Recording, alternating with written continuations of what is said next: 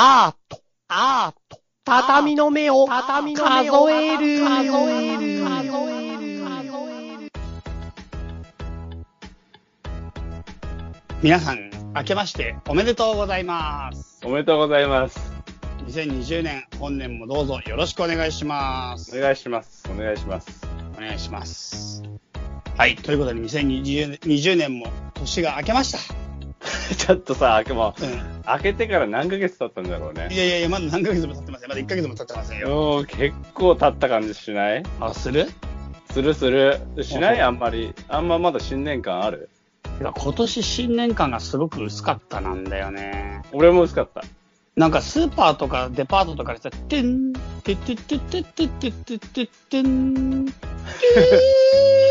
ーみたいなやつ全然聞こえなかったんだよ。ああ、あれ、あそこしか知らないよね。あの後、知らなくない？そうそうそう。でもさ、あれさ、必ず毎年結構どこのさ、とこでも初売りの時聞こえてたのが、俺、今年どこでもやってなくて。なんでだろうなっていうか、なんかもう令和からやめなのかなとかちょっと思って。もう令和だし平安っぽいのやつやめねってなったのかな。そう、平成はギリギリ平安と被ってたもんね。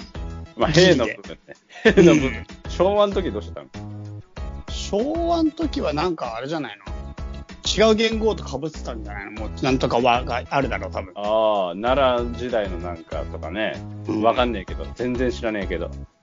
そう、でも全然あれが、本当にね、俺は今年実は一回も聞いてなくて、うん。うん、なんか、お正月感が、そういう初売り感がない。なんか結局、初売りなのになんか普通のただの安売りと一緒みたいな感じ。てかさ、あれだよね。うんそもそもあの、何 ?1 月1日から売ってたりすんじゃん。はいはいはいはい。初売りっていうかさ。で、12月31日も店やってたりすんじゃん。はいはいはい。なんかそ、その感じで初売りとか言われても、なんかもう俺、俺は納得しないぞみたいな。あなんかせ、なんかね、ずっとやってるから、なんかもういつでもよくねみたいな。じゃあもう正月じゃなくてもよくねみたいな感じになっちゃうよね。あ。でもなんか実は一番近くのスーパーは1月の5までやってなくて。おそれいいね。んそういうのがいいよね。なんか。ちょっとさ、不便したいじゃん。なんか、正月とか。結構でもね、まあ、結果的には反対側にあるスーパーがやってるからよかったんだけど。いや、でも、結構焦るよ、やっぱり。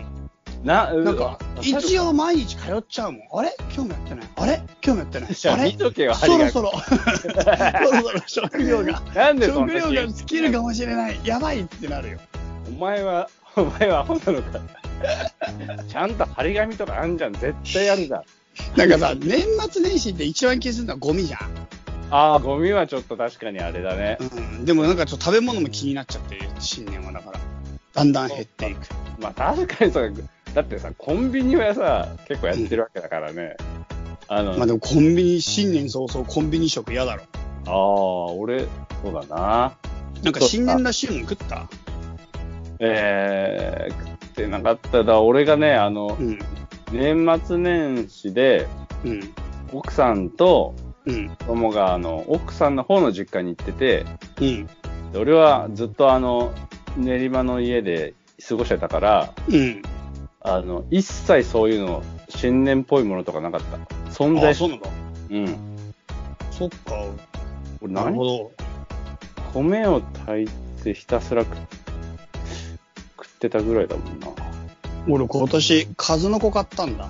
ああ、数の子ってうまいよね。数の子ってなかなか買ったことなかったんだけどさ、それこそ近所のスーパーで超メガ盛りで 1kg で売っててマジか。1000円で 1kg。すごいね。なんか、なんかありがたみもいいんだと思ったけど、ちょっと待って、ももうちょっとしたかもしれない。いや、激安だったの。めちゃくちゃ安いね。1000円、1000円じゃない、もうちょっとしたかも。でもマジで激安すぎて、1000円台だったと思う。だって1キロ1000円ってグラム100円ってこと？うーん、違うんじゃない ?10 円？え？めちゃくちゃ違う、1円、1円、1円だよ。1000g だから。え？マジで？すげえじゃん。1グラム1円ってすごくない？お金感覚が全く何言ってんのかわかんない。なんかすげえ安い気がするんだけど。3グラム3円だ。いや、でもなんか、いや、でもちょっと数の子もうちょっとしたかもしれないけど、でもとにかく数の子ってめちゃくちゃ高級品だから、まあそうだよねうん。数の子だもん。それがなんか、そう、それが1キロ、1キロね、1000円だったか2000円だったかちょっと忘れちゃったけど、とにかくどっちにしても、2000円だとしてももう死ぬほど安いわけよ。まあ、そうだよね。うん。2で、円。それを、そう、買ってきたけど、なんか全然食い終わらなすぎて、ちょっと困ってる今も。どういうこと？どういうこと？1キロも食わないよ、数の子。食わねえよな。それ俺さ、これ、んあれで銀なんでやった？わ、そういえば。マジで、マジで。しかもね、なんかね、去年の秋ぐらいか冬ぐらいかに、すんげえ袋にパンパンに入った銀杏が、あの、くる、あの、何？インターチェンジみたいなところで売ってて、サービスエリアでうん。うん。え、どれぐらい？どれくらいだろう？スーパー行って、牛乳買ってくるわっつってスーパー行って牛乳帰ってきた時に下げてるビニール袋にパンパンに入ってるぐらいの銀杏。結構多いね。結構多いんだよ。うん。でき、あ、こんな安いのっつって、うん食い放題じゃんって買ってきうんて、うん。家持って帰ってきたはいいんだけど、んまあ、あれ食わないよね、銀杏ってそんなに。え、俺めっちゃ食うよ。めっちゃ食うけどだって一日なんか制限なかったっけ？ああ、知っても知ら見なかったことにしてる気づかなかったことにしてるけど。なんで、なんでからさ。なんでだって気づかなかったらしょうがないじゃん。なんか要するにさ、縄文人とかみんな知らないから、そんなああ、まあ確かに。全然銀杏しか取れなかったら銀杏食うしかないから。それで、あの村全員死んだぞとかなるんだよ、だって。違う違う違う、そうやって歴史の中で生きてるから、なんかもうみんな。そんなの今情報がいっぱいあるから、あれだけど、知らないから。でもあれ、だからさ、その、あれ、うんだからそれでうん消えてった方だろ、ちゃいちゃいな消えてった方の縄文人だろ。もう何も言わずに、何も語られず。銀杏、でも銀杏確かにたくさん食ったらやばいっていうよね。やばいっていうよね。うん。具体的に何個でどうやばいのか分かんないからえ、何個ぐらい食う？5個ぐらい。い、5個ぐらあ、い、俺もう全然もっと食うわ。何個食うの？10 15個ぐらい食うんじゃない ?15 個とかやばいんじゃないの？それ15個も食っちゃったらさ。え、どうやってさ、銀なんて、あの、その生のやつや、あの、なんていうか、いる？いや、俺はあのさ、あの、ほら、なんかあの、もう、む、なんていうのあれ。あの、臭いとこあんじゃん。皮でしょ？うん。あれが剥かれてる状態あで。ほぼ種状態でしょそうそうそうそう。わかるわかる。その状態硬い売ってるよね。そうそうそうそう。あれあれ。あれの状態買っっていうか、あの周りついた状態ですから、ほぼ悲劇だよ。それ見たことない。一回も見たことない。そうだよその周りがついてる状態で売ってる銀杏。お店行って、ね、スーパーの。誰も陳列してる店も嫌だし、買う方も嫌だし、やだよレジも嫌だし、もうみんな嫌な気持ちになるじゃん。レジで一個一個手に取ってピーってやったりするんだよ、あれ。ピーあれやばいよ、それ。184個です、みたいな。うんこ。うん、もうあれ、うんこの匂いだよね、あれ。あれはやばいよ。あんなついてたら。うんこと同じ匂いにしたんだろうね。世の中にそんな匂いあるの？に。で、何で言ってんの？あ、だから俺、あの、で、封筒に入れて電子レンジ。ああ、俺もそれが一番いいと思ってる。爆破させるやつでしょ？そうそうそうそうそう。わかるわかるわかる。中に塩も入れて。あ、塩も入れんの？俺は、あん中に塩とうん銀杏入れて、封筒閉じて、ポコえーポコポコポコってやった後に、封筒の口を押さえて、ガーシャカシャカシャカシャカってやって、あ、シャカシャカポテトじゃん、それ。そうそう、シャカシャカポテト状態にして開けて、そんで種の殻を、殻っていうか殻を一個ずつ丁寧に取って、うわ、めっちゃうまそうだな、聞いたらやって。る。そんな今、やり方。すげえ金杏食いて。15個だろ？15個はいらねえ。いや、ほんとだからさ、その、うまいんだけど、食ってるうちにだんだん不安なんだよね。なんか、ここまででやめといた方がいいんじゃないかとかさ。あれ何あれ ?15 個食うたらどうなんの？死ぬ、死死ぬんじゃないすぐ。銀なんて死ぬの？だって死なな、だそれぐらいじゃなきゃ食いすぎちゃいけないとかならないでしょ、だって。マジ全然知らなかった。銀なんてでも確かにやばいとは聞くよね。ねえ。でも理由はわかんないんだよ。お全然知らなかった。そう、それで結局、うん。だからさ、そ、そ警戒してっからそんな食えないから、うん。ものすげえ余っちゃって。うん。で、そうこうするうちにさ、だんだんどうでもよくなっちゃうじゃん。あうんうん。もうどうなってるもん。ねえ、なっててさ、で、1年後ぐらいに、あ、そうだ、銀杏あったな、つって、食ってみたらさ、もうダメなのね、あれね。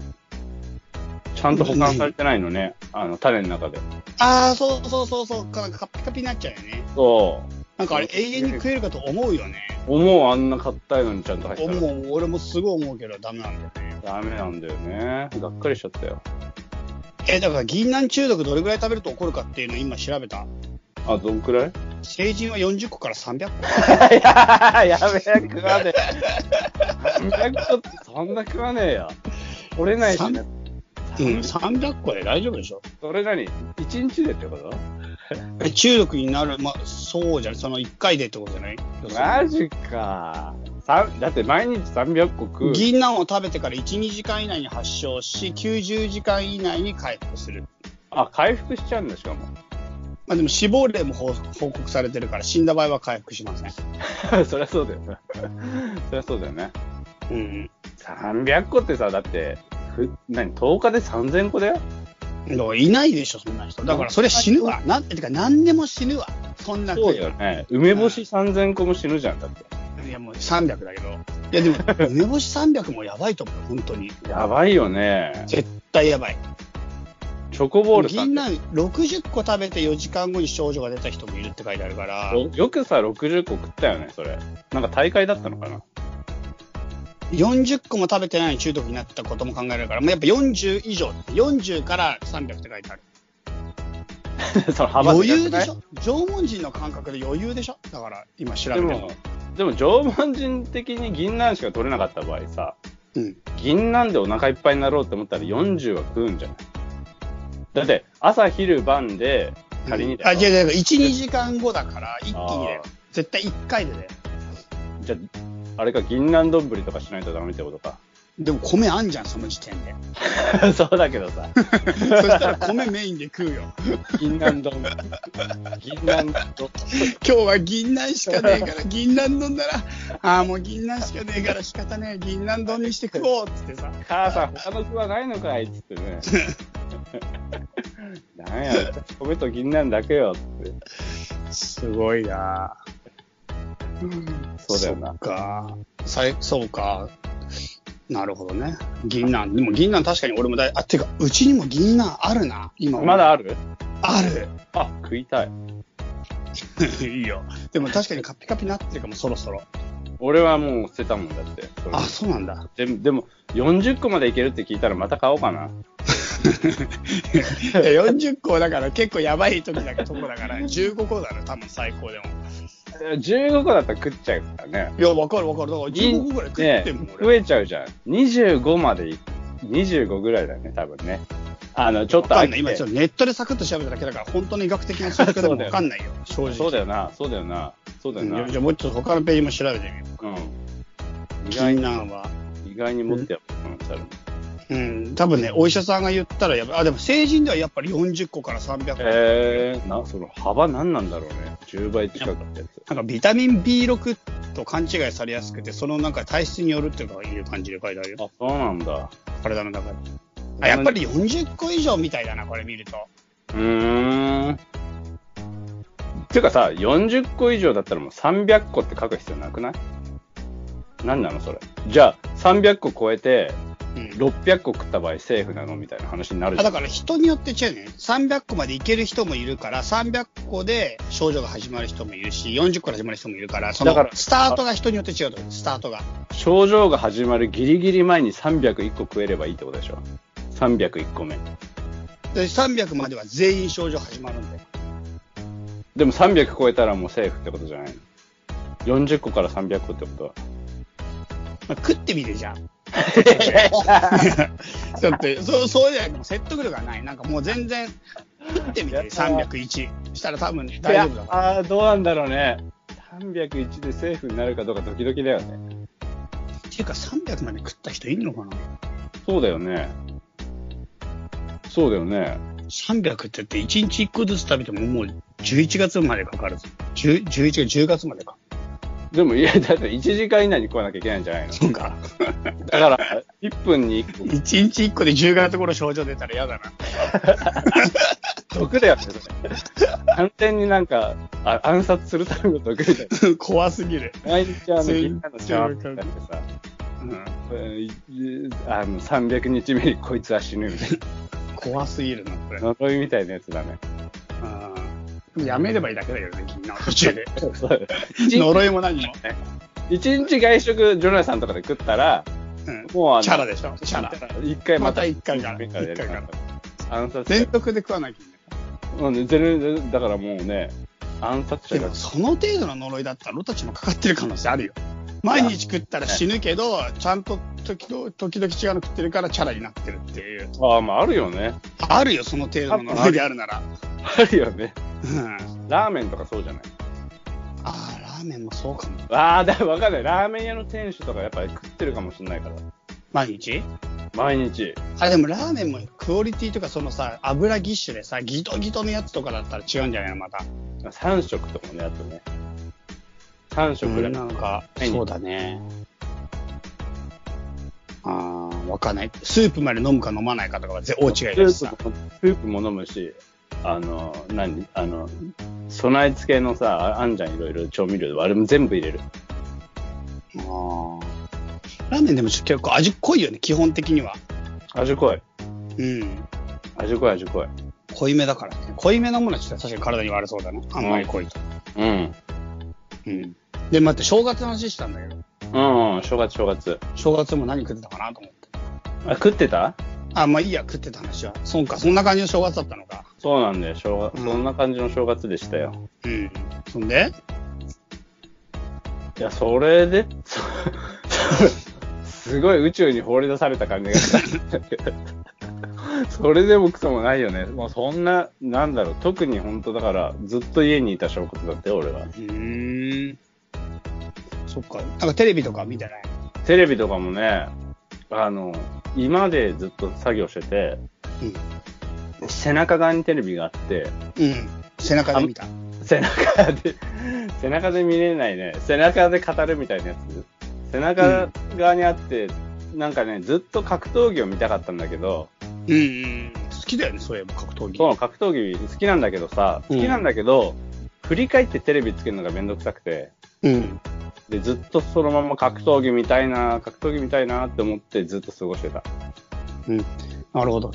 テレビにもね、俺も実はね、正月っぽく、ぽさを求めて結構見たんだけど、チラチラいろいろめくったんだけど、うん。全然テレビも正月っぽくなかったんだよ。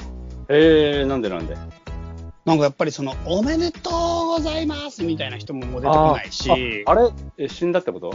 怒んない。引退したかわかんないけど、全然出てこないし、だ傘からなんか、うそうそうそう、あと和服着てさ、皆さん、明けましておめでとうございますみたいな女子アナみたいなのとかがいっぱい並んでさ、なんかいろいろおめでたい感じのとか、全然なくって、うん。なんかね、正月っぽくなかった、テレビも。で、お笑いが非常に多い。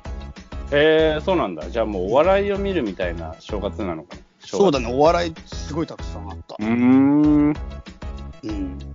そうか、そうかだ。からなんかいまいち正月っぽさがね、ないまま、まあもう年が明けて仕事も始まったって感じだな。うん、うん、うん、うん、うん。うん。そうか、そうか。そんな感じなんですよ。なるほどね。そうっすか。最近何やってるんですか？最近はあの、2月と3月に展示があるから、それの、うん。えっ、と、なんだ、あの、し準備、制作、制作、準備と制作？うん。なんか違うんだ。あそうだよね。えっ、と、つく、なんだ、厳密な違いがあるのかなと思って。作ってることをやってるかな。制作とは違うんだ、それも。まなんかね 準備それと制作と作ってるいや、俺もさ、なんて言ったらいいかわかんなんかさ、よくさ、うん。あ、家で何してんのって言われて、いや、制作とか答えるけどさ、うん。そんな毎日作ることあるって聞かれたりするの？ひどいな。そいつ嫌だ。そいつ嫌だな、マジで。いや、あるよって。でもさそん、なさ、明日、明日どこ、明日何やってんの？仕事行ってる。え、そんな毎日会社行く必要ある？って言ってると一緒じゃん。そうなんだけどさ、でも、そうなんだけど、言われたら言われたで、俺もなんかそん、確かにそうだな、みたいなさ、何を俺は毎日やってんだろう、みたいなさ、うん。いまいちちょっと、確かに言われたら俺も何を毎日やってるのか分かんないっちゃ分かんないよね。うん。そうか。そうなんだ。なんか自覚あり。いやいやいやいやいや、一応真面目に作ってるとは思ってんだけど、うん。でもそう、作ってるってなんだろうみたいなね。あの、あるじゃん。どの段階を作ってるになるのかなとかさ。例えば、あの、なんかさ、Google 本社とかでは20%ルールとか言ってさ、なんか全部の勤務時間の20%はさ、うんなんかリラックスするっていうか頭空っぽにするみたいなさ、自由に過ごしていいみたいな。なんか、Google の、もうこれ昔見たやつだから今知らないけど、テレビで見たんだけど、うん。Google 本社のルール20%ルールだっていうのがあって、うんだからなんか全部の勤務時間の20%はフリータイムなの。全部の勤務時間っていうのは、その、えっ、と、1年、例えば1年間のと例えば、例えば1日、まあ10時間働く人はいないけど、分かりやすく10時間っていうよ。うん。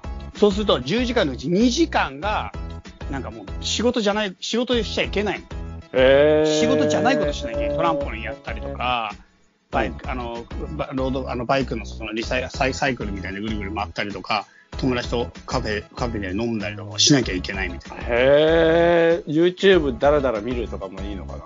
わかんないけど、ちょっと厳密なのは、でも何が言いたいかっていうと、なんか仕事、仕事、仕事って言われてアイデアが枯渇しちゃうから、必ずリフレッシュして、そのなんか柔軟な状態にならないと、クリエイティブな仕事ができないと。だから必ず20%は仕事とは全く無関係なことをあえて、しあの時間内、勤務時間内にしなきゃいけない。へえ、そうなんだ。うん。なんかそういうのを見て、うわ、さすがだなって昔思った覚えがあるけど。なんかアートとかさ、まあ、制作とかさ、執筆とかも全部そうだと思うけどさ、うん、うん。何もしてない時間が超重要だなと思って。それも織り込んでいかないと、創作なんかできるわけなくない？分かってくれる？それ。いや、もうめっちゃそう思うよ、マジで。いや、俺もね、それをうすうす思ってんだけど、うん。うん。認めていいかどうか分かってないまま来てんだよね。そこ織り込み済みだろ。あと、織り込んでる人って何してんだろう？ってちょっと気になんない。う。え、だから何もしないって言ってんだよ、だから。だから、いやいや、でも何もしないって無理じゃない？その、だって無でしょ？一切思考もせず、一切なんか何も見ず。わか、んないけど、何そのもしないって無理じゃない？正直何でもいいんだよね。遊んでたり山登りしたりとか全部入れていいんだと思うんだけど、うん。なんか発想がどこから降りてくるかわかんないし、なんか自分の体にどういう刺激を与えれば次のそういうイメージとか、なんていうかまあ、新しいアイディアが浮かんでくるって、わかんないから試していくしかないじゃん。足の指の先っちょやってるとなんかいい感じ出てくるかなとか、歩いてちょっと運動して呼吸を整えていくといい感じ出るかなとか、あとなんかやっぱり映画とか見て感動すると、またなんかちょっとあの感動系の回を開くかなとかさ、なんか自分の体試していくしかなくないないないない。あの、あの、試して無駄になる時間がものすごい多い。え、でもそんなのもう、それも、なんかもう、そう創作するすべての人が、なんていうか、それだよ。そ、それでいいのかな？絶対いいと。正しいなんかし、なんかそれが尊いと思う。なんああ、か、なるほどね。それを誰もやりたがらないし、普通の人は利益追追求で、やっぱり無駄になりたくないんだよ。普通に生きてる人たちはうん本当に無駄になりたくないし、無駄を意味嫌う社会だから、その中で試して無駄になることをやってる研究者とか、そういう文学者とか芸術家とか、なんかすげえ尊いと思う。おお、それは、そう言ってもらえたら嬉しい。で、嬉しいっていうか、助かるというかさ。うんいや、すごいそう思う。だから、本当さ、最新の研究とか研究者で大学でさ、日の目を見ない研究なんかも超あるわけじゃん。あるあるあそのる。中のほんのちょっとのやつがたまたま癌に効くみたいなのが分かった瞬間、それで癌のことが一気に治療が進んで人類がちょっと助かって、多くの救な、救、救われた命があるわけだけど、その裏にさ、うまくいかなかった実験とか、癌に効かないやつばっかずーっと何十年も続いたりするんじゃん。まあそうだよね。だって、ね、特効薬が見つかるまでの、あの、何、例えば結核とかもそうだもんね。そう。だからなんか、それがすごい、その一つだけでも帳消しになるけど、その一つにたとえ出会わなくても、それをずっとやり続けてくれてる人がいるってことが、その文明圏の中の財産なんだと思う。なるほど。なるほど、なるほど。その研究者がいてくれるってこと。で結果を出すのは別にそのだ中の誰かだけど、そこを真剣に向き合ってる人がいる。だから芸術家も全く一緒でさ、その人たちは無駄なになることばっかをずーっとやり続ける係をやってくれてるって、超すごいことじゃない？まあ、あうん、あの、ね、ほんとさ、うんその人間っていう集まりの中の役割分担みたいなやつで言ったら、うん。確かに、そういう役割をやってくれる人がいて、しかもかつ、そのや、そういうのをね、生きていける社会だったらもっといいなって思うよね。うん。いろんな役割の人がいるからね。そうそう思う。思うよね。そうそう、だからまあ、うんちょっと話が戻るけど、うん。何してんのって俺が聞かれた時に、うん。結構その、何してるか俺もわからないってやつ。だから、いい、いいんだよ。なんで、けどさ、なんかね、確かに、あの、けど、あの、俺も、ほら、憧れがあるじゃん、その、できるビジネスマンみたいなやつ。うん。なんかさ、じゃあ何にもしてない時間は作らないようにして、なんか、天才たちの日課っていう本読んだことあるの、俺は。天才たちが毎日日課にしてることは何かみたいな。うんうんうんそれとか読むと、なんか逆立ちとかを必ず一日の中に取り入れてるとか、へえ。なんかね、ほんと鬼人、鬼人変人みたいなことばっかりしてる人が 結構いるよ。じゃあ、基人変人っぽいことしていけばいいそうそう、だから何もしてない時間じゃなくて、例えば逆立ちの練習を毎日必ずやる、やるとか、やって、なんかね、天才ってまさにさっき俺が言ったように、体のあらゆる場所を刺激したり、あらゆるなんかそういうものを、なんかね、試していって、それでうまくいったやつ、日常の中に超取り入れてるよ。へえ、そうなんだ。うん、自分の儀式みたいな、ルーティンみたいなのが日課にあって、それが普通の人じゃちょっと考えられないぐらい、ちょっと変なことやってる。まあそうだよね。普通の人じゃないから天才って言われてるし。そうそうそうそう。あの、天才たちの日課読むと結構びっくりするよ。なるほど。え、こんなのやってんのやばみたいな。普通の人じゃ考えらんねえみたいな。そっか。俺もなんか作ろうかな。そう、だから何もしてない時間でなんか作ればいいんだよ。変な、変な日課ね。そうそただ、ただ変な日課。う。うん。そしたら解決じゃね？まあそうだね。じゃあ、それ説明するわけでしょ？何してんの家でって言われた時。うんうんうんうん。なんか、うん、鼻の中にアーモンド詰めて、一回出してから炙って食ってますとか言うのに。嫌だな。汚ねえなって言われるえな。何もしてない方がマシだって。仕事しろよって言われるよね。絶対しろよ。そうか。ちょっとさ、それと関係するやつでさ、アリとキリギリスの話してもいい？あ、いいよ。どう関係あんのかも気になるよ。いや、今ちょっと今すげえ関係してきたから、うんアリとキリギリスの話したくなった。あ、いいよいいよいいよ。アリとキリギリスってさ、あの、まあ、イソップ童話だけどさ、うん元々のタイトル知ってる？ああ、知らない。あ、あーちょっと待って、あ当てていい？うん、いいよ。えーコツコツやった方がうまくいく話。違う。あ、じゃあ、最後、あ、わかった。あ、キリギリスが動物、動物、動物が、あれう虫がアリとキリギリスじゃないの、もともとは。嘘。じゃあ、なんだろう。うん普通に、あ、わかったわかった。あの、農夫と音楽家みたいなやつ。答えはアリとセミ。なんて全然、な、なんなのそれ。なんかもともとアリとセミなんだけど、なんか日本では途中からアリとキリギリスになったっぽいんだけど、うん。基本的にアリとセミなの。海外で結構アリとセミなの。うーん。で、このアリとセミの話で、うん。まああの、そう、あの、17世紀のラ・フォンテーヌっていう人が、まあ、うん。これまあ、一応綺麗な形で全部残している、その原本みたいなのがあるんだけど、それちょっとちょっと読んでみようか。うん。そんな長くないから。うん、お願いします。で、夏の間、歌を歌っていたセミは、北風が吹いてくるとひどく困ってしまった。ハエや小さな虫のかけら一つ見つからない。お腹が空いてたまらないので、近所のアリの家に行って、春になるまで食いつなぐため、穀物を少々貸してと頼む。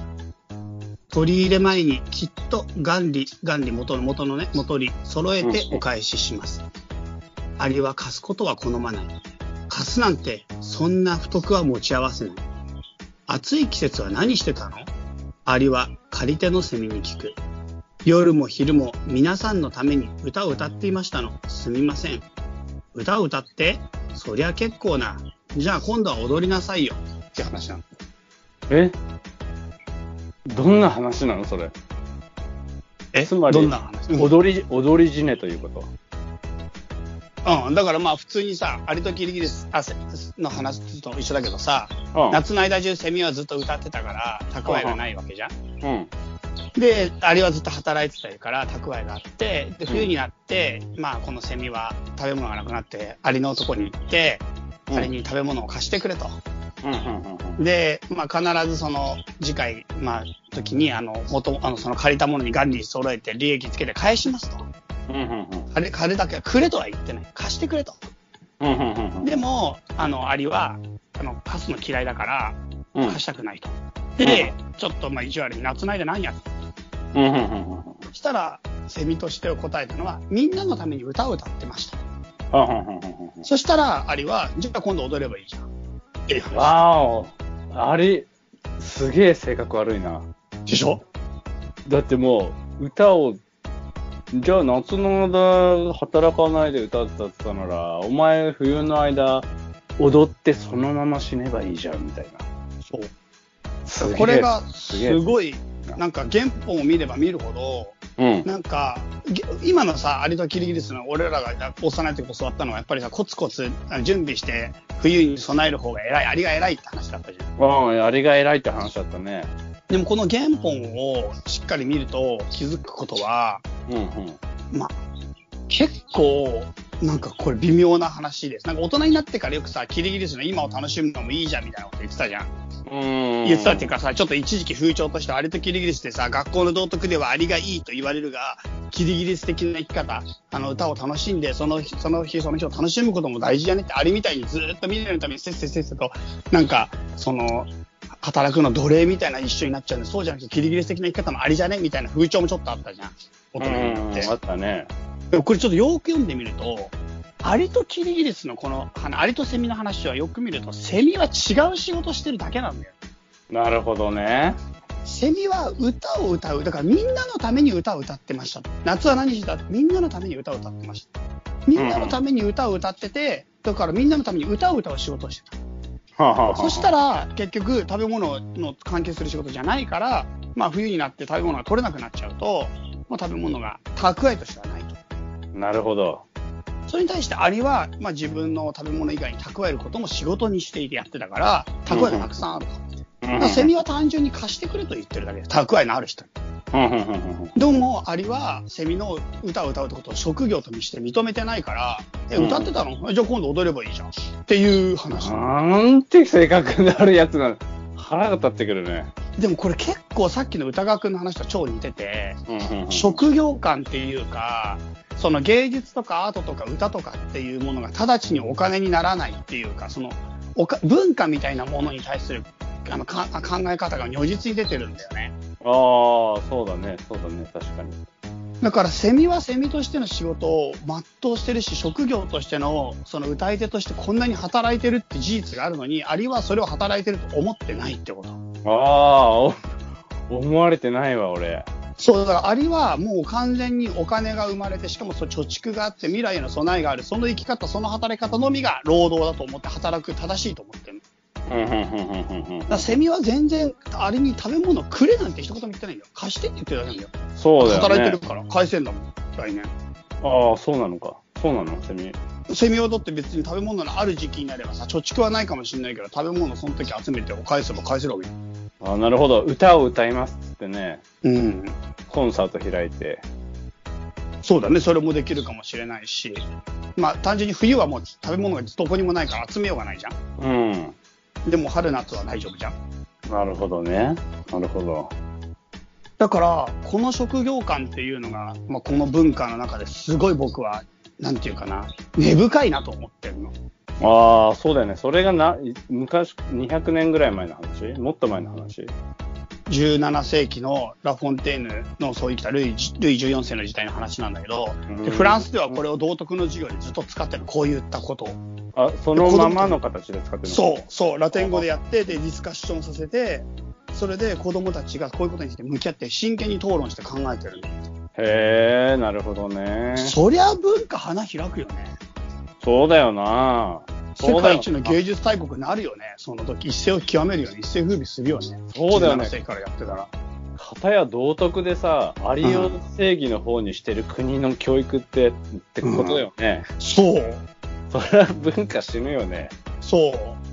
まあ、なんか、なんか断じてセミが偉いわけではないじゃん。アリにも一理あるっていうか、わかるじゃん。アリの生き方もなるほどと思うじゃん。うん。でも、すげえ大事なのは、アリの生き方はアリの生き方、セミの生き方はセミの生き方、両方とも生き方としてありだし、うんうんあとはまあ、さっき言った意地悪かどうかって話もまた別の論点としてあるけど、このいくつも論点が、この、ああの話の中にあるんだよ。うんなるほどね。それを語り合う価値がめちゃくちゃあるなと思って。なるほど、なるほど。うん。確かに、全員がアリになってしまったら、誰も歌を歌わなくなるしね。そう、だから、それこそ、ね、アリが歌、あの、労働してる時にバックミュージックかけて、あの、労働してたかもしれないのに、バックミュージック誰もう弾いてくんないっていう。CD も何もないってことねえ、そうだよね。つまんなくね家帰ってきて、テレビ見ようとしても、誰もテレビに出てないとかだもんね。そうう。いうこと、そういうこと、そういうこと、そういうこそういうことだよね。と。うん。それだよ。その労働感だよね。だから、なんかその狭い労働感ではなくてさ、あらゆる人が自分の使命を全うしているのだと。働いてる人たちは。うん、うん、うん、うん、うん。うんそのリスペクトがないと、健全な社会はなんか作れないなと思うんだよな。いや、本当だよね。いや、本当そう思う。ん本当そう思うよ。そう。本当そう思うんだよね。思う。うん。本当そう思うんだけどさ、やっぱり、そう思って今、俺の部屋を振り返ってみたんだけど、うん。やっぱりなんだこりゃってなるよね。この作ってるものを見て。これをパッてこう見たときに、うん。こんなふざけたものを大のおっさんが、あの、毎日やってると思うと、本当に正しいのかどうか分かんなくなってくるよね。そうか。まあまあ、まあまあですよ。まあそうだね。とりあえず、アートっていうか、その、そういうところにそういうふうなことを思ったな。今の話で。なるほどね。うん。いや、本当そういう世の中にななっていってほしいよ。そうだね。職業っていうか、まあ、うん、なんか、いろいろ思うね。その学問の分野でもそうだし、芸術の分野でもそうだし、うんうんううん。ん、お金しか尺度はないのか、本当にっていう話だよ、やっぱり。ねもうちょっんと、ねもうちょっとその尺度をずらしてほしいよなって思うようね。ん、あとなんかお金の融通ってもうちょっと効かないのかって本当に思うよね。生きていくときに必要なんだが、本当に今の社会で必要、重要なことなんだしうね。ん。うんいろんなことがもうちょっと緩くていいような気がしちゃう。そうだね。うん。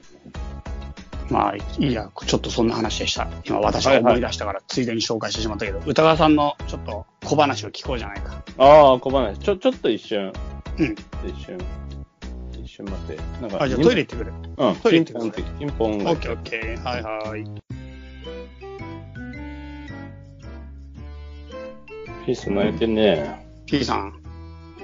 P さんむちゃくちゃ可愛いんだよ、マジで。おー、懐いたちょっとびっ二人にもクリス、いや、超懐いてるよ。えー、どんな？え、なんかもう本当にね、人の頭とかね、肩とか止まってきてねお、近づいてきて、そんで、もう本当に、むちゃくちゃ近づいてくる、フレンドリー。へー、そうなんだ。うん。そうすんごいよ。夏、人懐っこすぎてびっくりする。か。へー、そうかそうか。俺らがだから二人でお茶とか飲んでる時に、その、マグカップの縁止まったりとか、かわいいね。めっちゃ可愛いんだよ、本当に。でも一番やめてほしいのは俺のメガネに止まるって、目とメガネの間に入ろうとする。うわー、すげえとこ入ろうとすすげえ怖え。すげえ怖え、それ。確かに。なんでそこがいいんだろうね。わかんない、なんか。ちょっと今ハマっちゃってて、ユッスが来た時もユッスがメガネに止まって中に入ろうとして。なんで中に入っちゃうの？入れるとこじゃねえし。そう、むちゃくちゃ怖い、あれは。そうかそうか。うんそんな人懐っこい子なんだね。めっちゃ人懐っこいんだよ。うーん、そうかそうか。いいね。うん。じゃあ、やる？やろうか。大丈夫かな？大丈夫？うん、全然俺は大丈夫だよ。オッケーオッケー。よかったよかった。まあ俺も、うん。うん。じゃあ行きましょう。はい、じゃあ歌川さんの小話。うん。でさ、この小話がさ、うん。一回俺話してんじゃん。うん。だから、一回話してボツになってんじゃうん。ん。だから、なんとかオチまでたどり着くのを目標にやるから俺。もうでも、もう全然忘れちゃった、本当に。本当に？本当に何にも覚えてない。おーそれいい話だね。うんもう全然もう、全然もう記憶の片隅でもない。俺ね、今回ちゃんとオチ作ったの。うん。あの、一回話してっからさ、うん。ああそこオチにすればよかったんだって思って。終わった。じゃあ行くよ。うん。なんだいや話し方下手だな。オチはいいかもしんないけど、出だし下手すぎるよ。なんかいや何その、行くよ。じゃあリスレや、も行くよう、もう終わりたいもんね。もうオチなんだ終わりたいもんね。なんかね、もう。みんなどうやって話すんだろうね、この、あの、一回話した話をさ。いや、でも聞いてないから大丈夫です。あ、そうか。いやいや、あいや。ああ、やだやだ。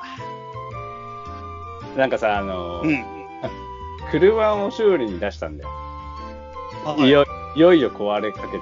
まあ、こ前からね、乗るたびに、ちょっとずつちょっとずつ不具合になる車乗ってて、うん。で、あの、なんつうの？あの、もういい加減やばいなって思ってさ。エアコンが効かなかったんでしょ？そう、エアコンがもう効かなかったの。で、エアコンってさ、ひと夏ずっと効かなかったのあれ。あ、ひと夏効かなかったんだよ。やばくない？本当に、本当に人が死ぬやつじゃない？だってよくパチンコ屋とかでちょっとの間だけでも赤ちゃんとか置き去りにしてさ、亡くなったとかあるじゃん。俺ね、あの気持ちが分かった、その、あのやばさの感じ。でも本当、運転中に亡くなるケース。いや、本当にあれやばいのね。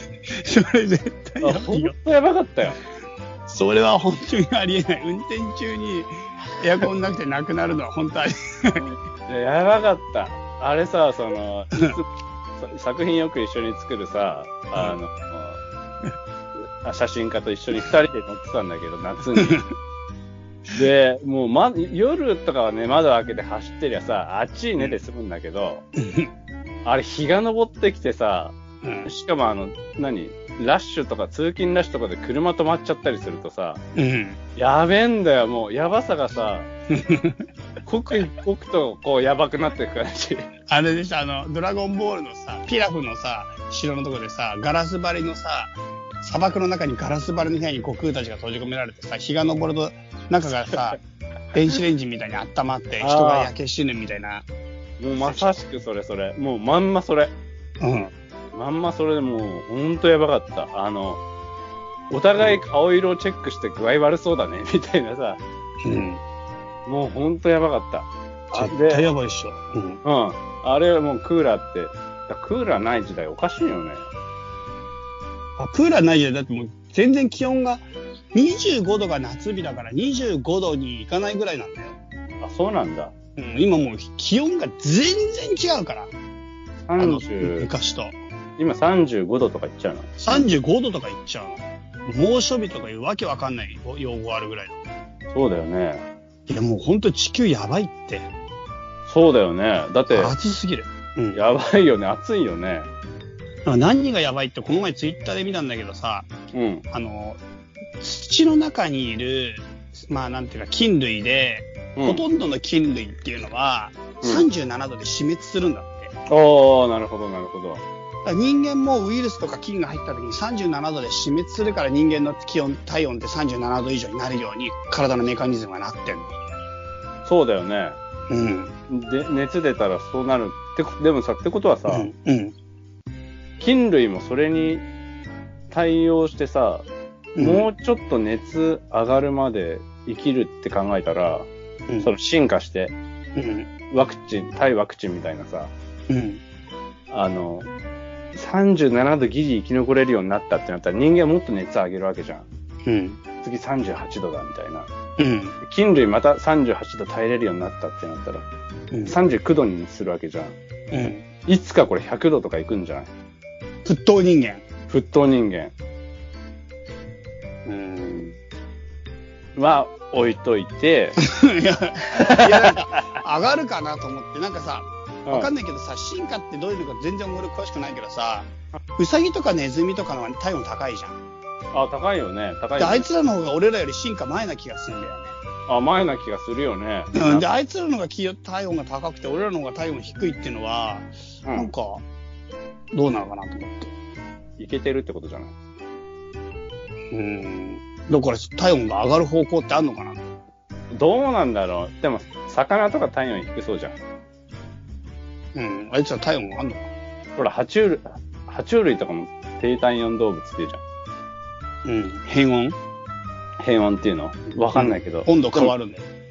それに比べたら俺ら体温高いから、上がってる方向に進化してってんじゃないの？これ。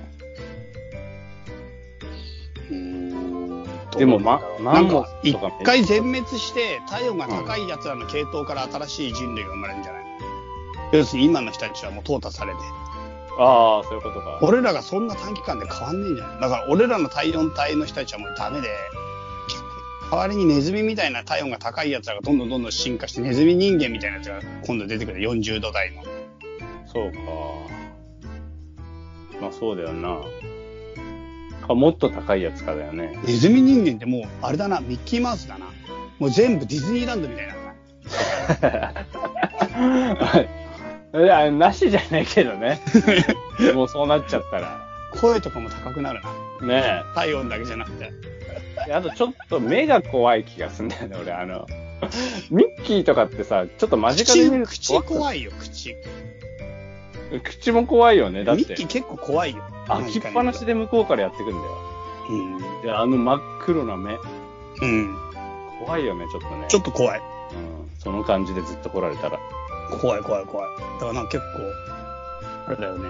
あ、まだいいや、とりあえずね、何が問題かっていうと、なんか土の温度が、要するに37度以上にね、してしまう、さられると、その土にいる重要な菌類、特に分解者、生ゴミとかひ死骸とかを分解して土に返す奴らが死んじゃうんだって。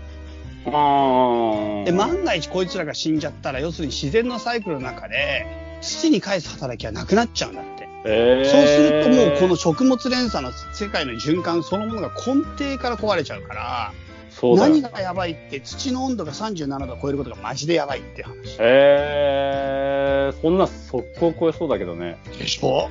だから地球温暖化で最大の恐怖は、ちあの南極の氷が溶けるとか、暑すぎてヒートアイランドでやばいとかじゃなくて、土の温度が上がることなんじゃないかみたいな。へー。もう超えてんじゃないかぐらいな気はするけど。うん、結構やばい話だよね、それね。結構やばいでしょ。だって、うん。ダメじゃん、それ。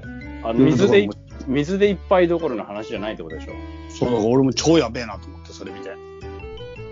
全部ダメじゃん。だって、食物連鎖のさ、そう。かなり初めのところで、連鎖だから初めもクソもないのかもしれないけど、ねかなり初めのところで突っかかるわけでしょうん。ダメな連鎖になる。土に戻れないってやばいよ。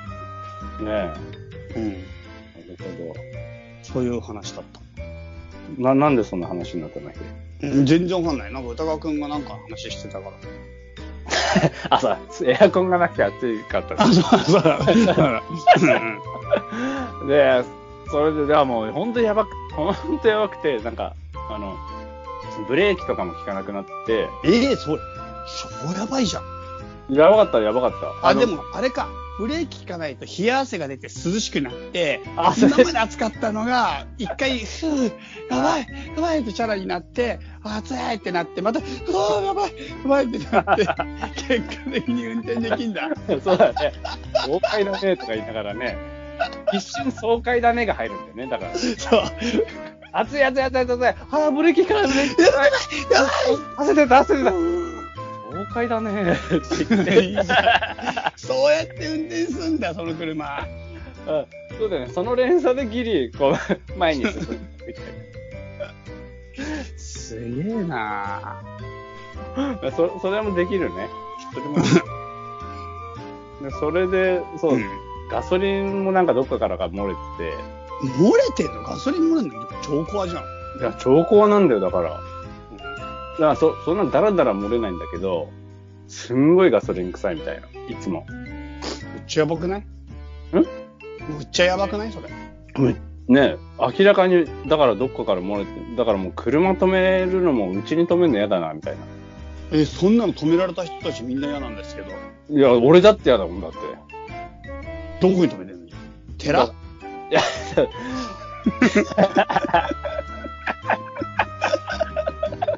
見たかったよね。いや、ガソリン臭くて、あれ燃えたらすげえことになっちゃうだろうな。なっちゃうでしょ。事件だぞ。事件だよな。うん。エラー全焼とかになっちゃってね。マジやばいよ、そやばいだろうな。れ。やばすぎる。もうしょうがないから家止めたけどさ、家に。うん。うん。でももう本当かそれ、でもこれもう爆発時間の問題だなみたいになったから、マジか、本当にやばすぎるだろ。そんな車ねえよ、爆発時間の問題。で、その車くれた人がさ、その、うんプロダクトデザイナーの人で、うん。で、ススーさんって人なんだけど、うん。でその、プロダクトデザイン好きだから、あの、うん。なんていうの？そういうデザインされたものに対しての愛みたいのもすごいし、うん。そういうのがやっぱすごい好きだから、そういうの何かと集めるんだよね。うん。ものすごいそういうのに対して細かいんで、その、も、持ち物が、うん。持ち物、い例えばボールペンとかさ、うん。消しゴムとか、もうそういう一個一個に対してプロダクトデザインとしてどうかを見てるから、うーん。目薬とかもわざわざ海外から買ってきたりするんだよ。デザ日本のやつどうもちょっとデザインが好きじゃなくてみたいな。え、聞く聞かないじゃなくてデザインなんだ。もうデザインなんだよ。そう。聞く聞聞かないんじゃないんだよ。はだって延長コードってあるじゃん、家のやつ。うんうん。あれ、5万ぐらいしも確か買ってた気がするもんね。どんぐらい長いの？それ 6, 6キロぐらい？長さじゃねえんだよ。もうで、すごい延長でしまくんだろうな、みたい確かに山田電機とかだと長さで値段変わるけど、な。いや、長さでしょ。5万はもう破格だから、どんぐらいのかなと。そうだよね。少なくとも50メーター、60メーター、100メーターぐらい行けな、行けなかったらちょっと納得いかないよね。来ない来ない来ない、全然。すごいよね。うん。でも、あの、そんな長く、3メーターもないぐらいのやつなんだけど。あんま長いの買うと危ないからね。まあ燃えちゃうからね。そうそう、ぐるぐる巻いた時に。じゃあうん。そのぐらい、そのプロダクトデザインみたいなのが、すこだわりがあるねそそういう人いるんだね。う、いるんだよ。まあ職業柄なのか、そういう人だからそういう職業になったのかわかんないんだけど、うん。で、そういう人が持ってた車だから、うん。車自体も、あの、そういうプロダクトデザイナーが作った車みたいなやつなんだよ。あ、そうなんだ。そうそうそうそうそう。あだからいい車なの、そういう意味では。そういうく、そういう意味では、すごいいい車なの。でもデザイン以外だからなんもねえんだ。あでもみたいに。確かに作られた当初は、うんあフィアットっていう会社のパンダっていう車なんだけど、うん。あの、その会社が、うんいかに安く、うん。あの、スッキリとして車を作るかみたいなので、そのプロダクトデザイナーに依頼かけてるから、うん。中にあるものは本当必要最低限にこう削られてるんだけど、うん。その削り方が、あの、なんだろう、いいプロダクトデザイナーが削ったな、みたいな削り方というか、でも全然良くないでしょ？いや、クーラーがないんだよね。うん。でもまあ、あるんだけど、後付けになってるんだよね、クーラー。で車自体は確かにいい車なんで、その、なん、なんていうの、その、なんだろう、速いとかはないし、うん。あの、なんだ、ゴージャスとかでもないんだけど、プロダクトデザインとしてすごくいい車というか、うん。無駄がない車なんだよね。無駄がないというか必要なものもないだろ、だから。そこ、お前ちょっと、お前、お前ちょっと、立ててやるよ、その、作った人。いや、だってガソリン漏れてるとかやばいよ、それ。寺が戦勝とか。ほんとありえねえもん。まだやってないけどね。まだテラ燃やしてないけど、めっちゃやばいよ、それ。そうだから車自体はいい車なんだけど、その、うん。持ってたスーさんは、プロダクトデザインが、は大好きだけど、うん。別に車は好きなわけじゃないから、うーん。そんなにあの管理とかしないんだよ。うん。あの、修理とか手を、手を入れたりとか、うん。車好きだったらさ、ここを変えて、こう、ここを直して、ここをちょっとやったらもっと良くなるとかあるじゃん。うん。ああいうのも一切ないし、あの、うん洗車とかも一切しないの。うーん。だから、もう、なんつうの、デザインはいい。以上、みたいな。車の整備とか全然してないの。うまあ、はい。洗車もしないし、整備もしないの。それで、あの、ず、車検って2年に1回じゃん。うん。で、2年に1回だから、その間の2年間で、前回は車検取った時はちゃんとあの車動いてたんだけど、うん。その2年間でだんだんだんだんこう、徐々に徐々に朽ちていく感じっていうのかな。うん。で、だんだんだんだん壊れていって、うん。ブレーキもろくに効かないし、あの、なんだ、ガソリンも漏れるようになるし、うん。あの、ワイパー動かなくなるし、いや、もうやばすぎじゃん。やばいんだよ。乗ってて怖いんだよ。やばいじゃん、ほんと。てか乗っちゃいけないんだよね、本当は。あの、でしょ？から。うん。多分逮捕されるよ、もうこの、逮捕されるこの放送が。だから、だからもうやべえってなって、車に持ってったの。もう持ってったのに、そのなんかそれでギリギリ時効みたいな 持ち込んだけど、今。気づいた瞬間に、動かなかった瞬間に車に、瞬間にね。もう、一回も乗ってないよね、その状態で。もう瞬間だから、うん大だったんだけど、うん。でしたらさ、俺もまあ、スーさんも車全然詳しくないからさ、うん。あの、何をどう説明したらわかんないんだよ、車屋に。うん。で、で、だからさ、あの、背格好、俺とスーさん似てんだけど、うん。背格好似た俺とスーさんがあの、ボロボロの車の前に立って、うん。あの背がでかくてよく日焼けした車屋の主人の前で、うん。おも、二人で交代交代に思いついた不具合をぼつぼつこう言うんだけど、うん。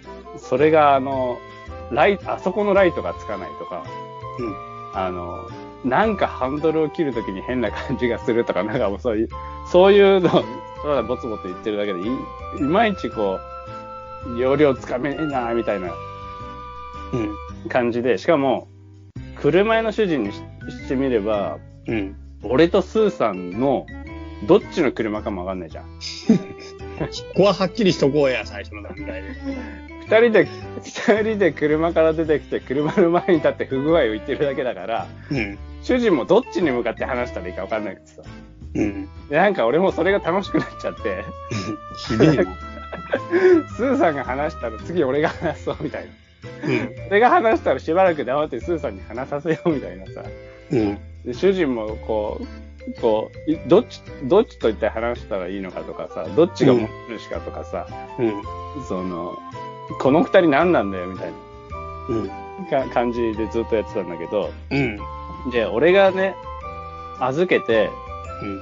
一週間ぐらいで治るっつうから、引き取ったらさ、その、車のね、うん。あの、後ろのライトあんじゃん。ブレーキ踏むとピカって光るとこ。うん。あそこに、スーさんがこの車を乗ってた時からずーっとあったクモの巣があったんだけど、うん。あれが綺麗に洗車されてなくなってんの。うん。うん。で、俺は、あの雲を一応取っといてたんだよ。どういうこと一応。あの、スーさんがずっとここに見るたびにここに雲の巣あるじゃないですか、みたいな。うん。で、スーさんもそうなんですよ。雲が巣張っちゃったんですよって言うの。うん。で、ずっと2年来てるわけじゃん。うん。え、その間に雲ってでかくなったよな、どんどん。いや、だ何年ぐらい生きんの雲って。むしろ観察しといてほしい。2年だったら雲ってどうなの？わかんない。でっかくなってんじゃないの？相当。え、い、いんの？雲本人は。巣だけなんじゃないの？いや、ちゃんと見てないよ、俺も。ちゃんと見てないけど、うん俺の中ではちゃんとだって、2歳の子供ってもうさ、生まれた時さ、50センチぐらいだけど、2歳になったら相当歩いたりも何でもできんじゃん。まあ歩いたり。2歳になったらもうやばいんじゃない？待て、待てよ、お前。猫2歳になっても。だったら猫だって立つよ。立つよ、ね。俺ぐらいになるよ。なっちゃうよ。喋ってよ、そろそろ。雲が喋ってて、おーいって言うしだから。俺だよ、ブレーキ俺。のランプ切れてるよ大丈夫これ車検取んの？みたいな。屋根にしがみついてね。走るときに、でかいやつが。あのさーって言って。車やばいんじゃないの？って。うんずずっとアドバイスくれるでしょ。すごいじゃん。言ったくてしょうがねえだろうな。お前、ここに住むのはしょうがねえけどさ、みたいな。うんちょっと黙っててくれよ、みたいな。で、それだからさ、俺もじゃあ一応大事、大事というか、うん。ね、ずっと来た、いずっと代々来てる雲だから、俺も代々こう、もうほっとこうと。雲うんあるだろうから。うん。で、俺も洗車しなかったし、スーさんも洗車しなかったから。うん。そこにあり続けたんだけど、車屋の主主人がもうピッカピカにしてくれたから、うん雲の巣がなくなってんだよね。うん。で、俺としてはさ、その、ペットの雲じゃん。ペットなの？全然状況把握できてないのに。いるかもわかんないし、どのぐらいのサイズかもわかんないでしょ。まあそうなんだけどね。ペットなのそれ、本まあ、そ似たようなもんじゃん。あの、うん俺にとってはあの、あの雲のあいつだったんだよ。当に。あの雲のあいつだったから、名前もあんの？ない。名前はまだないか。名前はまだない。うん。あの雲のあいつどこ行ったんだろうって思ってうん。さ。でもそんな、ね、まあそれも言い出せないなと思って、その、俺なんかその、なんかあった時に、その、言い出せないのがすごい多くて、うん。で、車の修理する時も、本当は、うんあの、一番直してほしかったのは、あの、ラジオだったの、俺。あ、そうなんだ。うん。あの、うん。ラジオのスピーカー、ラジオを聞きながら走ってて、うん。思いっきりハンドルを切って曲がった時に、うん。ブチって音がして、そのままラジオが消えたんだよ。え、ハンドルと関係ない。もう全然わかんないでしど、な ハンドルと関係あったらやばいだろ、ラジオの回線が。何それ。ょ。俺も全然わかんないんだよ。なんでラジオが消えたのか。けど、うん。ブチって音がして、そのままラジオが途絶えたの。で、それ以来聞かなかったの。うん。で、ラジオを直して一番欲しかったんだけど、うん。俺も車屋さんの説明するときにさ、その、代わり番号に説明するのが面白くなっちゃって、うん。ラジオのことを言うのをすっかり忘れてたの。うん。で、修理から戻ってきたらさ、うん。ラジオが直ってないんだよ。うん。で、今もう直ってないんだけど、なんか、そういうなんかさ、その、ん何かあった時に、あ、ラジオが直ってなかったのに直してくださいとかうん。言えないし、うん。雲がいなくなっちゃったんですけど、あの雲知ってます？とか、もう何かあった時にこう、俺は言えない性格なんだよ。うん。ああ、で、ああ、俺はそういう性格だよなとか思いながら、うん。あの、ね、生きてるわけなんだけどさ、うん。なんだっけ。でさ、その後ね、その車さんの後に、あの、なんだ、自転車に行ったんだよ。うん。で、自転車屋に行ったんだけど、あの、うんスーさんが、その、えっ、と、近くにある自転車屋さんがね、うん。あの、確か20年か30年ぐらい前から、うん。あの、自分のところの工場で、鉄パイプを曲げて、うん。すげえシンプルないい自転車を作ってるみたいな。うん。で、プロダクトデザイナーだからそのシンプルなデザインの造形がすごくいいから、ぜひ本物を見てね、うん。あわよくば買いたいみたいなさ。うん。そんな感じで、その昔からある自転車屋さんにね、二人で行ったの。うん。でさ、自転車屋さんは、その、えー、じいさんとうん。50代ぐらいのおじさんうん。の二人でやってんだか、なんだかわかんないんだけど、なんなんだよ。なんなんだよ。それ、やってんだか、なんなんだかってどういうこと？なんなんだか。いやいやいやいや、ほら、ぱっと見わかんないじゃん。本当に二人で営業してんのか、あ、誰が店の人かわかんない。そうそうそうそうそうそう。なるほどねやってんだか、なんなんだか。ひでえなと思って、店に対して。いや、い店入ったらさ、50代ぐらいのおじさんは自転車整備してんだよ。うんで、自転車整備してっから、まあこの人は、あのうん。、やってる。自転車やってる方だろう。でもあの、なんかちょっとカウンターみたいになってるところに腰掛けてるじ,、じいさんの方は、うん。何もしてないんだよ。もで、何もしてないけど、俺らが結構長いこと店にいいたんだけど、ずっと座ってんの。う。うん。だから、いや、本当に店のことやってるかどうかはわからないみたいなノリではあるんだけど、うん。なんかあの、おで、だからさ、最初そのじいさんをさ、もう置物ぐらいな感じで、うん。あの、俺らはこう、放っておいて、無口な方のおじさんに、こう、うん話しかけて、こう自転車のこととか聞くんだよ。うん。で、無口な方のおじさんは、まあ、無口だから、こう、うん。どういうテンションか俺らもわかんないのその、なんていうの、ほら。職人とかでさ、で、小さな店だしさ、昔からやってるしさ、その、職人とかでさ、その、もう、うちは買いに来た人に売るだけだから、なん、なんだお前ら、なんか冷やかしに来たのかみたいなさ、うん。で、怒られるかなとかさ、うん。なんか、あの、本人たちはただこの自転車を作ってるだけで造形美とかなんとかっていうのは、を見に来られてもテンションが違うとかって思ってるかなとかさ、うん。ちょっとどういう感じでやってるかわかんないじゃん。うん。から、あの、俺らも最初こう、なんかあの、何、何をこう、どういう感じで話したらいいかわかんないけど、二人、そう、スーさんと俺で二人で、あの、この自転車かこの自転車だったらどっちがいいかとかうん。話してたら、うん。その隣に座ってたあの、じいさんの方が、うん。うん。この自転車は前はこういう形だった。で、ちょっとここが変わってる。で、この自転車はもう何年もこう、こういう風に作られてるとかっては解説をしてくれ出したの。うん。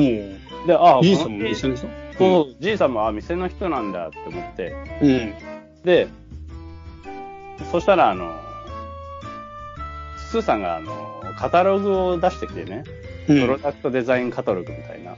実は、このプロダクトデザインカタログに、この自転車が載っていて、うん。これを俺は見てきたんだって言って。うん。でも、なんか違う気がするっていうふうに言ってんの。うん。で、何が違うかって言ったら、あの、結局そのじいさんが言うには、うん。あの、自転車のパイプの太さが、うん。あの、カタログに載ってた頃と、うん。今に載ってる頃だと、ほんのちょっと違うっていうの。うん。で、そのほんのちょっと違う。で、なんで違っちゃったかっていうと、昔はあの、パイプが、えーパイプのあ中の厚みを厚く作れるような、あの、贅沢なものを使えたから、うん。あの、細い自転車を作れたんだけど、今はそういうパイプをもう作ってなくて、薄いパイプになっちゃったから、太い、ちょっと太めのパイプになっちゃったんだよってうんい。う話になるのね。うん。で、そうすると、あの、そのパイプを、あの、昔は、その、なんだ、あの、贅沢なパイプを使えたけど、今はもう安物のパイプしか使えなくて、安物っていうか、その、値段を抑えようとすると、こういうパイプしか使えなくて、こうなっちゃうんだよ。で、ちょっと愚痴っぽくなるのね。うん。うん。で、愚痴っぽくなって、で、そのパイプを作っ、そのパイプを曲げて自転車を作ってんのが、そこにいるあの、おじさんの方だっていうんだよ。うん。で、そのおじさんは、奥多摩の方で、あの、工場があって、普段はその工場で、パイプを曲げて、切って、うん。で、組み立てて、塗装して、自転車にしてんだっつって。うん。で、それをこの、あの、都内の小さいお店持ってきて、えっ、と、組み立てて売るんだって。うん。いう役割分担らしいんだよね。うん。だからじいさんの方は、あの、都内の方の店、えっ、と、なんだ、あの、おじさんの方は、奥多摩の方の工場みたいなので普段やってるらしいんだけど、うん。じいさんもやっぱり、そういう意味では本当はそこの人なんだね。そう、自転車の人だったんだよ。うん。ただ、じいさんが、うん。あの、ちょっとね、ループに入る人なんだよ。うん。なんでちょっとループに入る？あの、同じ話を、うん。あの、すげえ繰り返しちゃう。ループに入る人。うん。で、あの、自転車のそのデザインのフレームの話になった途端に、うん。なんかのスイッチが入って、うん。なんか一通り話すと、うん。一回その、昔は太いパイプ、あな厚いパイプが使えたから、細いパイプで作れた。うん。今は、厚みがないパイプしかないから、あの、太いパイプでしか作れないっていうところに戻るの、話が全部。うん。一回何かの話をしてしばらくすると、ふと思い出したように、うん。うん。昔は細いパイプで作れたけど、今は太いパイプでしか作れないっていうループに入っちゃうの。うん。で、そのループに入った後に、奥多摩の、あの、で、そこのおじさんが奥多摩で作ってると。うん。のループに入るの、今度。うん。パイプの話、えー奥多摩で作ってる話、うん。で、普段は曲げてる話、うん。で、俺はここに座ってる、みたいなさ。そのループに入るんだけど、で、そのループが一通り済むと、うん今度、あの、奥多、パイプの話、奥多摩で作ってる話、で、おじさんの、あの、おじさんの方の奥さんが、うん。え、タヌキだって話に入るの。うん。で、おじさん、そいつは、あの、奥多摩でパイプを曲げて自転車作ってて、すごい高だから、奥さんがタヌキなんだよって言うんだよ。うん。で、奥多摩、あんな山奥に、あの、読みに行くところ、読みに行くのは、タヌキぐらいしかいねえからな、っていうループに入るの。で、そのループになると今度パイプの話、奥多摩で作ってる話、奥さんがタヌキだのループになって、で、俺が、だそうっすかみたいな、そこ、こう、人の奥さんの話で、ちょっと悪口めのやつに、うん。俺もなんて答えたらいいかわかんないじゃん。うん。で、スーさんもなんて答えたらいいかわかんない。うん。でだから、あの、初めは沈黙してやり過ごすんだけど、うん。しばらくすると、うん。またそのじいさんのループが始まっちゃうから、うん。パイプの話、奥多摩で作ってる話、うん。奥さんの悪口の話、うん。で、俺らの沈黙になるんだけど、うん。そのループが何周目かの時にスーさんがちょっと耐えられなくなって、うん。自転車のデザインの話をするの。うん。で、自転車のデザインの話をしちゃうと、うん。必ずパイプの話が 発生しちゃうわけじゃん。そら、それは発生しちゃうじゃん。うん。で、パイプの話、奥多摩で、奥多摩で作ってる話、うん。奥さんがタヌキの話、うん。自転車のデザインの話、うん。パイプの話っていう綺麗なサークルに今度なっちゃうの。もで、その、ループのその、ピースが埋まったサイクルの中で、う。うん。たびたび奥さんの悪口をね、うん。聞いてるんだけど、うん。その、奥さんの悪口っていうのもさ、その、あの、奥さんの悪口っていうのも、こんな山奥に、あ、こいつの奥さんはタヌキなんだようんっ。て話で、うん。こんな山奥に嫁に行くのはタヌキぐらいしかいねえからなっていう情報しかないの。うん。で、俺はそのループの中で、奥さんの、その、たぬ、奥さんがタヌキだ話の解釈に迷ってくるんだよね、だんだん。うん。で、一つは、田舎だっていうことを、うん。奥多摩が田舎だっていうことを強調ししたいがために、えっ、と、嫁がタヌキなんだっていう比喩っていうのかな。うん。田舎っていうことを一番言いたいがために、あそこに住む人間なんかみんなタヌキだぜ、みたいなノリで、うん。奥さんがタヌキだっていうことを言いたいのかなと思ったの。で、うん。2番目には、まあ本当に奥さんが美人ではないっていう悪口を言いたいがためのうん。ループなのかなって思ったの。うん。奥さんがタヌキだっていう悪口なのかなって思ったの。うん。うん。で3番目に思ったのが、うん。奥さんが本当にタヌキの場合。それあるかな？でも仮に、あの人が、うんあなんかね、宮、そのおじさんの方は宮崎駿に出てくるような、なんか寡黙な感じの職人気質っぽい感じの人なんだよ。もう、だから、宮崎駿に出てくる？誰？あの、なんていうの、宮崎駿の、あの、アニメ。宮崎駿が、宮崎駿の、をアニメ化したら、あんな感じになるあ、本人ね。本人っぽい感じ。宮崎駿っぽいんだ。そう、宮崎駿の中に出てくる宮崎駿みたいな感じ。うん。アニメバージョンの宮崎駿みたいな感じ。まあ実際科目とか知らないんだけどさ。うん。だからそういう感じの印象の人だから、うん。もしかしたら本当にタヌキ飼ってる可能性あるなって思ったの。うん。で、本当にタヌキを飼ってて、溺愛してて、うん。それを奥さんはタヌキだって、こうちょっとユーモアというか、ギャグっぽく言ってんのかな？みたいなのも考えられるなって思ったの。うん。でも、あの、大体はさ、悪口に聞こえるわけじゃん。うん。うん。こいつの奥さんは、あの、あの、タヌキだから、みたいな。うん。ほんとタヌキでさ、みたいな。うん。あの、あんな山奥に行くのはタヌキぐらいしかいねえからな。っていう感じだから、うん。でもそこのループのパートを聞くのがね、ちょっとしんどくなってくるんだ。うん。うん。あ、また悪口入っちゃったなっていうのと、うん。あその悪口を目の前で、えー言われてる人がいて、悪口を言ってる人がいて、うん。それを黙って聞いてる感じの俺っていうの、うん。っていうの嫌だなって思って、うん。パイプの話、奥多摩で作ってる話、うん。奥さんの悪口の話、うん。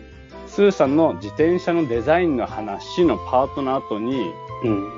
ループに、奥さんの悪口の後に俺が、あの、ちょっとあの、ダメですよ、そんなこと言っちゃのループを入れるの。うん。パイプの話、奥多摩で作ってる話、うん。奥さんの悪口の話、いやいや、そんなこと言っちゃダメですよ、の話、スーさんのデザインの話、うん。の後にまたパイプの話ってなるうん。で、最初のうちは奥さんの、あの、悪口の後に、うん。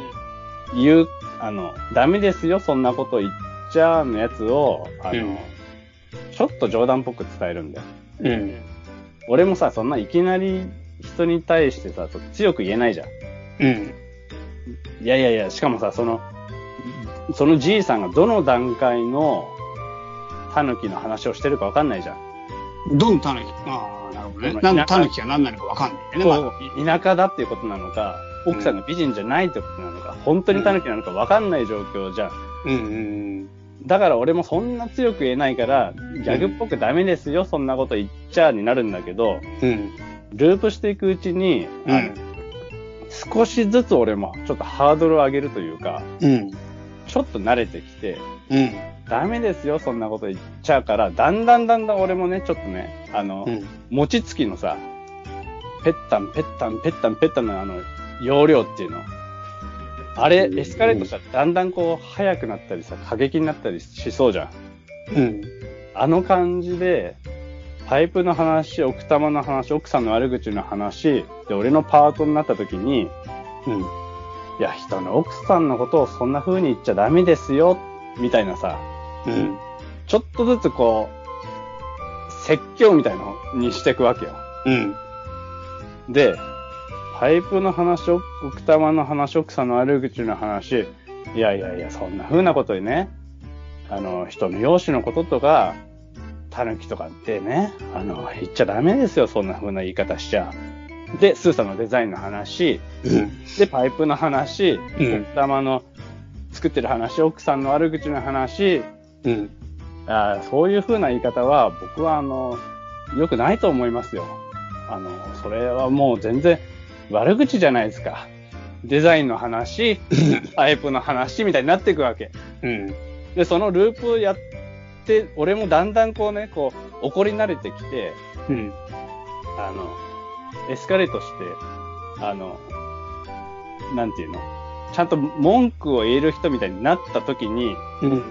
はっと思い出したんだけど、うん。あの、これ本当に奥さんが狸だった場合、うん。俺が一番悪口言ってることになるかなって思ったんだよ。どういうことどういうこと？どういうこじいさんは、と奥さん、こいつの嫁さんは狸だって言うじゃうん。うん。ん。で、俺は、ああ、なるほど。狸だって言われてるやつを、うん。ダメだ、そんな人の奥さんのこと狸なんて言っちゃっていうノリでエスカレートさせてるわけじゃん。うん。うん。もし、本当に奥さんがタヌキだった場合、うん。一番悪口言ってんの俺だなって思って。ループの中で、はってそれに気づいてしまって、うん。何も言えなくなるみたいな。途中から言わなくなったのループから抜けたの フェードアウトしたのそのループから急に。なんとなくこう消えてくみたいな。なんとなく愛想笑いをで、。消えた時にどうなんの？そしたらなんか続かなくなっちゃうじゃん。せっかくそこまでうまく連鎖してたのが。あそう、そうなんだよね。そうなんだよね。でももう言えないよね。もうそうなっちゃったら、俺だってそうなっちゃったらさ、もえ、だう、からどうなったの？その後。その連鎖してたやつどうなったの？なんか、その話終わっちゃうからみんな話さなくなった、その話も。その話だから、あの、できる限り、スーさんがデザインの話をしなければ、うん。そこにたどり着かないから、うん。なんとなく、あの、なんとなく愛想笑いをしながら店を出るっていう。っていう感じなるほど。うん。そうですか。そうですよ。わかりました。なんかやっぱりでも、難しいっていうか、思い込み、思い込みじゃないと、何か予想しないと話せないもんね。話せないよね。ましてや、こう、人に何かさ、強く主張するってさ、うん。やっぱ相当な思い込みないと言えない、言えないなって感じするよね。そうだね。なんか、これは絶対に良くないことだ。これは止めなきゃいけないっていうことが、なんか自分の正義と表裏一体だから、それが、なんていうかね、すごい試されるね。試されるよ。試されるよ。うん。わかんないよねって思って。なるほど。そうなんですよ。なるほどね。うん。そんな一日だったよ。了解。うん。最初、前半の車の話必要だったんですかね。いや、いやいやいや、ほら。その日一日あったこと、なんか、なんとなく全部話さないけない気がして。そうなんだ。なんかちょっと、車の話いいるのかなって思った思ったな。まあ、あの、車の話、ね、俺も車の話長いなと思いながら話したんだけど、思ったよね。なん、なんとかオチにたどり着いたから、まあよかったな。はい、わかりました。では、えーっと、はい、では、最後、メール一つ紹介して終わりにしたいと思います。はい。えーっと、チャイさん、歌川さん、はじめまして、YA と申します。はい、はじめまして。はじめまして、福井県在住の20代です。はい。いつ頃から聞き出したのか覚えておりませんが、おそらく3年ほど前からのリスナーです。そんな美術の時間から畳の目の情報を仕入れてからずっと拝聴しております。うん。おー、ありがたいですね。ねえ。ポッドキャストというジャンルにゆるーく手を広げていますが、その中でも畳の目は一番聞いているポッドキャストです。順位をつけるつけない、かっこつけること自体失礼なことと思いますが、という話ではなく、畳の目は自分でもよくわかりませんが、特別な位置にいる番組です。畳の目同様に、セカダツも多大なボリュームと聞きやすい雰囲気から、時には真剣に、時には作業用に拝聴しております。この時期は畳、この時期はセカダツと行ったり来たりしています。配信の期間によっては、チャイさんの苦悩、やる気や精進、人生に対するいろいろな葛藤や希望をつかみに行く精神性が、その場その場で滲み出ており、こんな悩んで迷って誠実に生きている方がいらっしゃるのだから、自分もなんとか歩いていこう、と活力をいただいております。なるほどね。うんありがとうございます。うん、それはあれ嬉しいよね。ねうん、村村が村にならないみたいな感じがいいよね。え。うん、村が村。うん、ほら。俺、作り手側のさ、こうん。う、なんかこう、ちょ、ダメなんだ今、みたいなやつがさ、うん。それを隠さなくていいのって大事なことうん。そうだね。ありがたいね。うん、ありがたいありがたい。ネット上に考えを残すということは、良い反応だけでなく、厳しい反応もいただくことがあり、さらに自分の考えが移り変わる中、過去のものを世に残したくはないというか、という感じもあるかと思います。過去を知ったような口で申し訳ないです。うんその中でも、たくさんの音源を残してくださっており、本当に感謝ばかりです。ありがとうございます。私も人生に迷走しており、アウトプットと自己表現を軸に生活を考えている毎日ですが、出来上がるものが理想にかなわなかったり、試行錯誤する中で本当にやりたかったことを見失って空虚さを抱えてしまったり、それでもまた何かこれだと思うものを見つけて手をつけてみたりと、ひたすら考えや価値観の方針を迷わせてぐるぐるしています。自分にしかできない何かがあるはずなのだけれど、それをどう取り出してやればいいのかがわからず、うろうろする中で迷走してしまい、歌川さんのおっしゃられる何か取りに部屋に入って、入ってきたけど何を取りに来たかが思い出せない、あの感じを抱えてる抱えているのかなと思いました。一番きついのは自分の創作物を自分で自己否定して、自己、一番きついのは自分の創作物を自己否定してしまう時です。うーん。稚拙なものとしか捉えられない場合がほとんどなので、これを自分の代表物として世に出すのははばかられるにもかかわらず、それでも作業は楽しいのでやめられない状態です。悶々としている毎日です。うんうん。私の経験を簡単に述べると、SNS からいただけ、いただき始めたゲームイラストのお仕事、かっこ下請けの下請けですが、いや、某イラスト大賞での賞金で食いつないでおりましたが、収入も仕事も少なかったため、一旦仕事で絵を描くということをまっさらにして一般職に就き、今は趣味で絵を描いています。趣味にしようとしたきっかけは、リスナーさんへの返答で、チャイさんのおっしゃられていた、好きだから細々としかできないという発言から、好き好きだから細々としかできないという発言からでした。うーん。世の中に受け入れられるものを作らなければ仕事はでき、仕事は来ない。でも自分の作りたいものがそれにかなうものだと到底思えない。しかし周りに合わせて絵を描いても、実はあまり楽しくない。そう悩んでいた中で、チャイさんのこの言葉が染みました。うんうん全員に受け入れられなくても、お仕事がもらえなくても、自分の好きなものを書いていこうと思い、いろいろと諦めて新しいスタートをしています。細々とでもいいから活動を続けていってもいいし、いいし、何かおこぼれがあれば受け取るようになったらいいなと思うような状態です。仕事中の頭の中で、よく畳の目のお二人の会話を再現しては思い出し笑いしています。おばあさんのアレルギーの話。換気扇を回してバナナを食うゴリラの話。コンチネンタルホテルの話。プールの描写がうまくいかない話。違う寿司屋に行った話。ディケさんのギアチェンジが激しい話。ああ、俺それ思い出すな。超ライト級カジュアル悟りの話。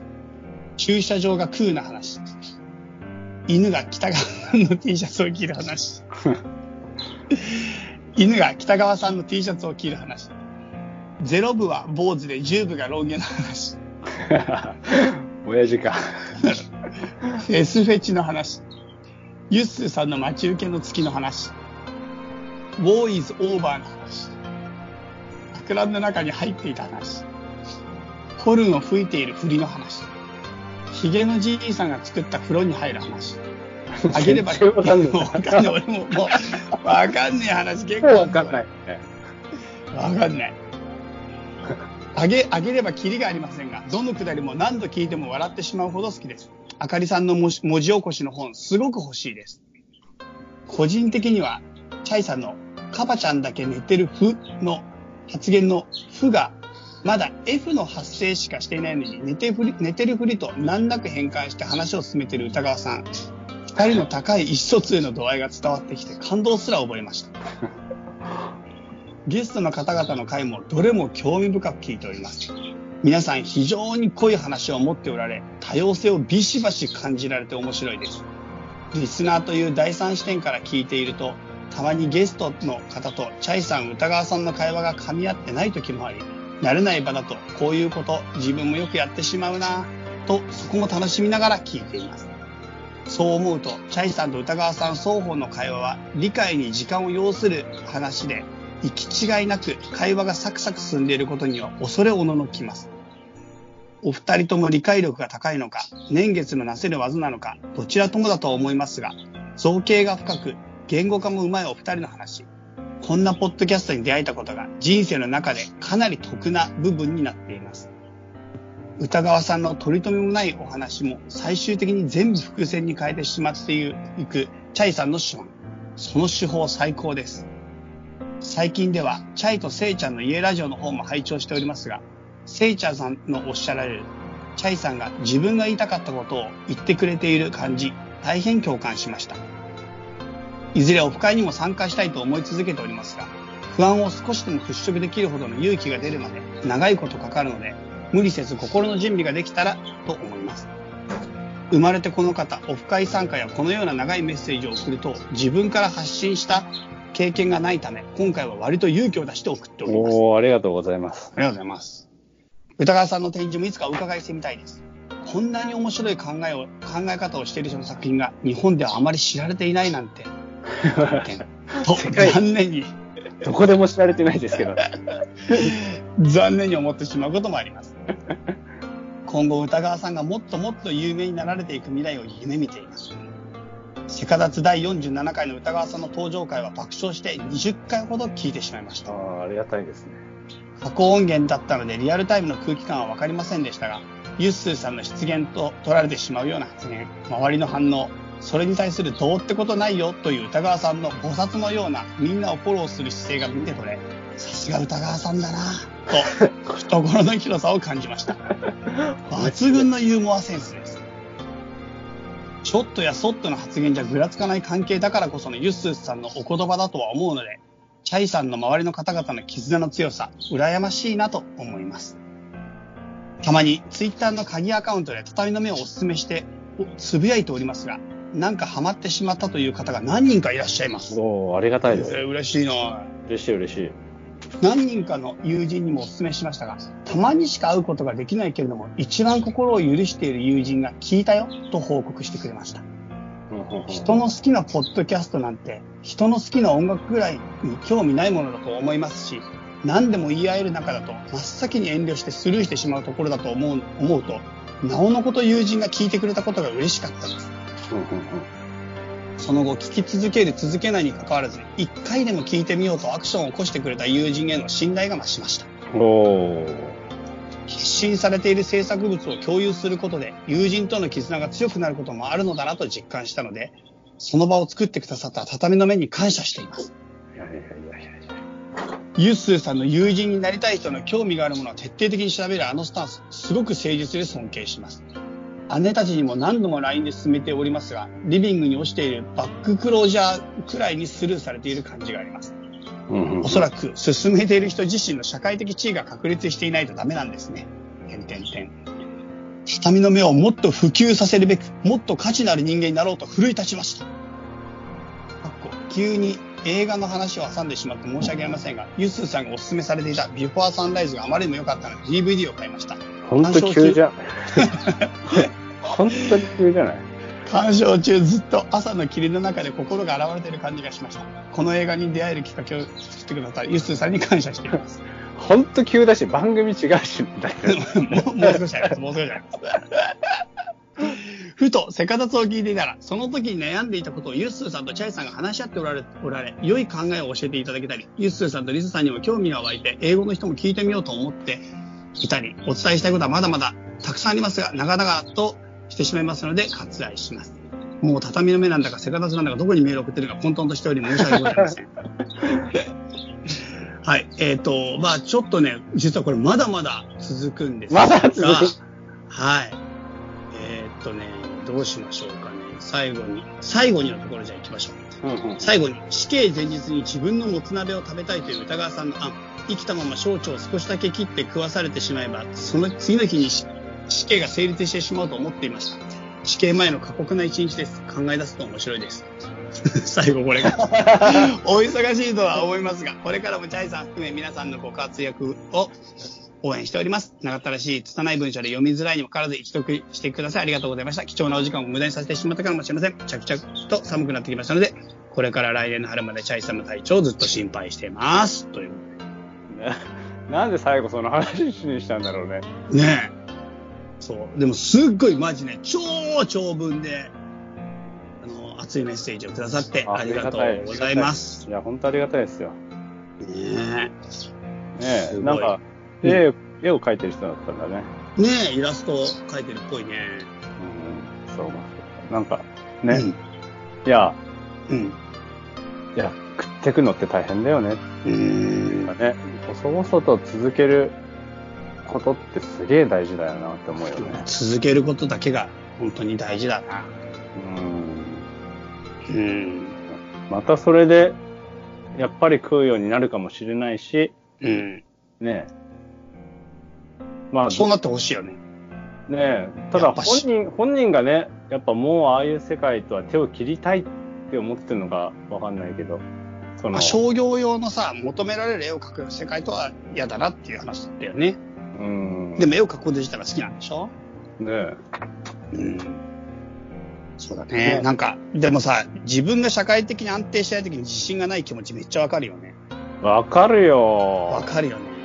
めちゃくちゃわかるよ、そりゃ。なるよね。なんかお金がないだけで自信なくなるよね。めっちゃ。めちゃくちゃなくなるよ。お金がもらえないとさ、社会的に自分を評価されてない。俺はいちゃいけない人なのかなと思わない？思う。思うよね、あれね。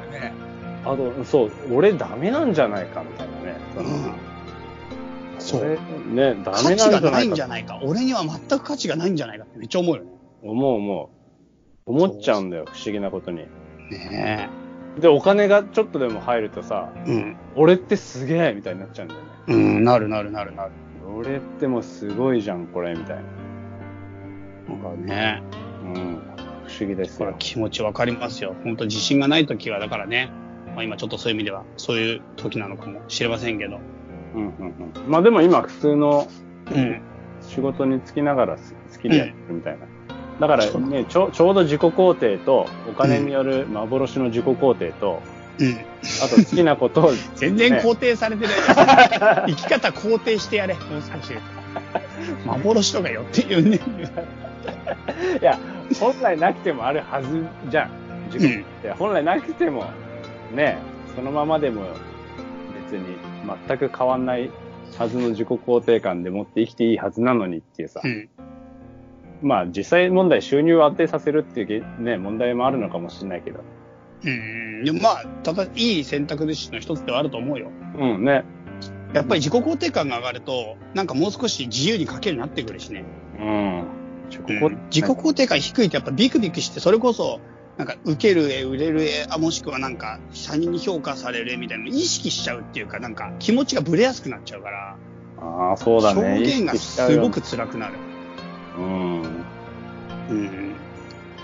だからなんか安定して書くっていうのは僕は大事だなと思う。ね、一回そのワンクッション置いて安定してるかける状況をもう一回気づいてから、またうん冒険してもいいしね。うん。とりあえずの足場としてね。うん、全然大事ですよ、そういうの。うん。まあ、人生100年時代でまだ20代なんだからさ、あ、まだ20代なんだ。そう、全然大丈夫だよ、マジで。全然大丈夫ですよ。俺だってもう、もうちょっとで40だもんね。うん。うん俺だってってどういうこえ？いや、ほら。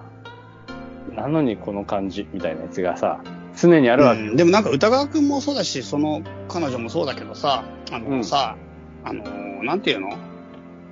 俺、やっぱ画家ってさ、死ぬまで食えるから、芸術家って。変な話。うん40で花開くか、もしくは60で花開くかだって、全然人生100年時代で60から先の際で職業安定させるってなんて誰にもできないことだから、なるほど。そんなのもうマジでありだと思ってるよ。そうか。なるほどな。うんそういう考え方もあるか。そう。てか、100歳まで価値を生み出し続ける職業ってそんなにないんですよ。はっきり言って。体力が、普通体力だから。だからよ、まあそうねうん、本当に体力だから。何か権権利特許みたいな権利を持ってるとか、頭脳でもちろんいけるという学者みたいな頭脳みたいにいけるとか、超すごいリーダーシップがあって、まあ、もう本当指示だけでいけるとかじゃない限り、基本的に労働だから、う働いてて。ん。うん。だからそんな100まで働けしない。そうそうないですよ。100までっていうかまあ、80、90まで。ねしかも同じペースでというかさ、少しずつ発展させながらとかね。そう。無理だ表現者っていうのはそういう意味では相当強いから、後半戦に花開く。本当に、はっきり言って60までに花開きゃいいだけの話なんですよ。おーそうしたらまだちょっと俺、言うとりやんな。うん、全然そうだよ。あと20年あるからな。早くて40代。遅くて、もう遅くてだったらもういつでもいいんだけど、本当に、それぐらいで花開いてくれれば十分だから急ぐ必要はないと思ってる。なるほど。それはいいことだよね。まあその間だってね、なんとか食いつなげればいいだけだそうそうそう、その間生き続ければいいだけなんだ。うん。と思っているよ、俺は。うん、うん、うん。はい。ということでね、まあ、そんな感じで頑張っていきましょう。人生長いから、まあ、いろんなタイミングがあっていいと思うよ。足場をね、まずは気づいて、自分の中で好きなことを続けられるっていうことを大事にしててほしいなと思います。そうですね。な感じですかね。そんな感じなんだけど、あ最後に俺、ちょっとあの、うんあの、あの、さっきの、いや、お知らせの前にもっと言いたいことがあるんだよ、俺。どうぞ。さっきのオチがちょっと失敗したなと思ってさ、俺の話、俺のさっきの話話も長いからいいよ、も俺のオチがちょっと、俺のオチが失敗してちょっと気になる、気になう。どるう。する？どうするじゃあ言い訳もさせてよ。はいオチの言い訳。取り直すの？そこ。いや、取り直さない。取り直さない。言い訳だけ言わせてくれればいい。はい、はい。さっきのオチは、あの、うん。ね、あの、ループがあって、うん。俺がハッと気づくところで、あれ、お落ちて終わりだったの。うん。だから、あの後に、あの、質問されたじゃん。うん。これ気づいた後どうしたのって。うん。俺、あれの答え方を失敗したんだよね。うん。あの時に今のところがオチだったって説明すればよかったの。うん。っておずっと思って、あー、失敗。な んなんだよ、そのモヤモヤずっとあんだよ、そっち。あー、失敗したわ、俺。いや、別に失敗したとこそこだけじゃねえから。そうだったね。気づかなかった。そっか。はい。ということで、歌川チャイ、アットマーク Gmail.com ということで、皆さん、メール、今年どしお待ちしてます。今年は頑張ってね、なんとか月1配信していけるように努力していきますので、ぜひ、メールをください。はい。最後、歌川さんから展示のお知らせありますか？はい、2月の1日から、うん。えっ、と、恵比寿映像祭の関連のイベント的なやつで、恵比寿で、うん展示をします。あの、はい。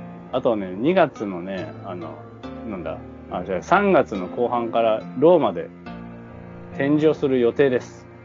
はい。ローマで、ローマで。何県にあるローイタリア、イタリア、イタマリア、イタリアにあるローマって本物？本物の、そう、本物のローマよ。その、どっかの地方公共団体がうん呼び込みで作ったローマじゃなくて、うん。本当のイタリアにあるローマ。で、展覧会やんの？で展覧会やるマジか。マジマジ。やっぱ世界の歌川だな。まあ、どうなんだろうね。え、それ、き本当にやんの？いや本当、いや、嘘じゃない。嘘ついてどうする？いや、だって、なんかさ、この前もイタリアでやるって言って 嘘ただったね。あれ嘘だったね。嘘、嘘ってびっくりするだろ、それ。嘘だったじゃん、この前。あれ嘘だったな。うん。